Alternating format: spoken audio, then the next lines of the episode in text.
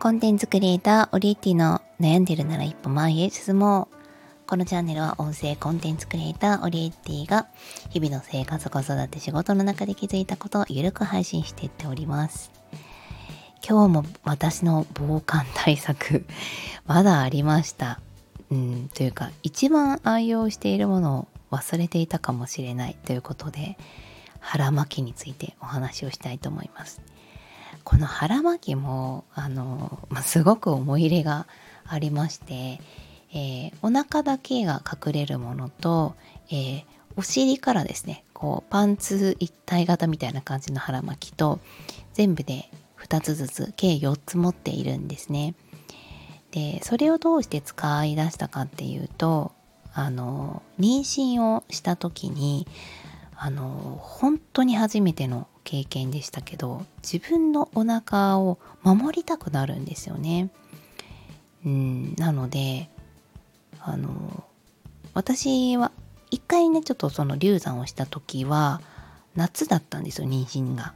なので結構クーラーがガンガン効く部屋暑かったし24.5度ぐらいの部屋でもうお腹を丸出しにしてその空気に当たりながらあの寝ててもめっちゃ暑いみたいな、まあ、そんなね暑い日ではあったんです。でもそれであのまあもともとねちょっと育ちが悪かったっていうのもあって流産しちゃったんですよね。でその時にやっぱりお腹をこう大事にできなかった温めれてなかったようななんか気がしてもう後付けなんですけど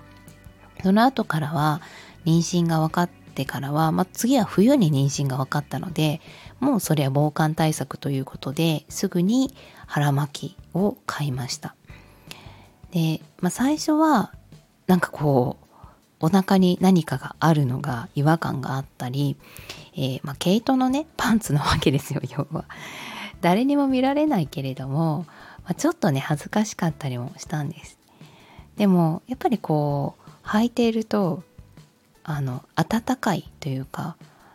暖かいというかねなんか周りはめちゃくちゃ寒そうだけど私は平気みたいな。あなんでかっていうと私は毛糸のパンツ履いてるからかって感じることがあの多かったんですよね。だからもうそれがないと正直落ち着かないぐらい。もうずっと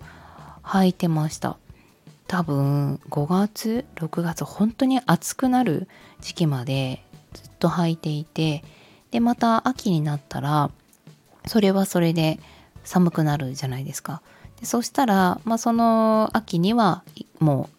う産んでたんですけど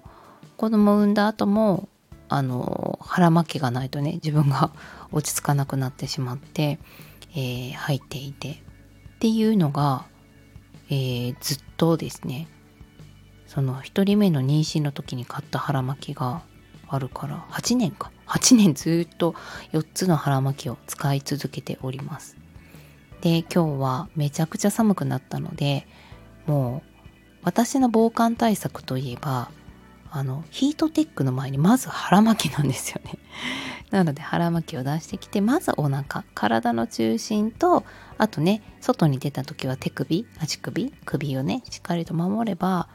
なんとかしのげるっていうのが分かってるのでまあ、特にね今はこれ撮ってるのは室内で、まあ、今日もねめちゃくちゃ室内でも寒いんですけどまずはお腹だと思って腹巻きを履いております、えー、ちなみに腹巻きを履いて寝るとあの、まあ、圧縮がねもうめちゃくちゃもう弱くなっているので普通のなんだろうヨレヨレパンツみたいな感じになってるのですけど圧縮するのはやっぱ良くないと思うんですよね締め付けるのは。でも朝起きるとめっちゃあったかいです。うん。あのめっちゃ寒って思ってね起きることがあのお腹とかねお尻に関してはなくなった足先とかねちょっと出てたり子供たちが布団に入ってきて自分がこう手が出たり肩が出たりするとそれはね寒くて起きちゃうんだけどお腹はね本当にいつも守られている気がしてもう私のこれはお守りになるんじゃないかなと思っています。ということで防寒対策その2腹巻きでした。それではまた。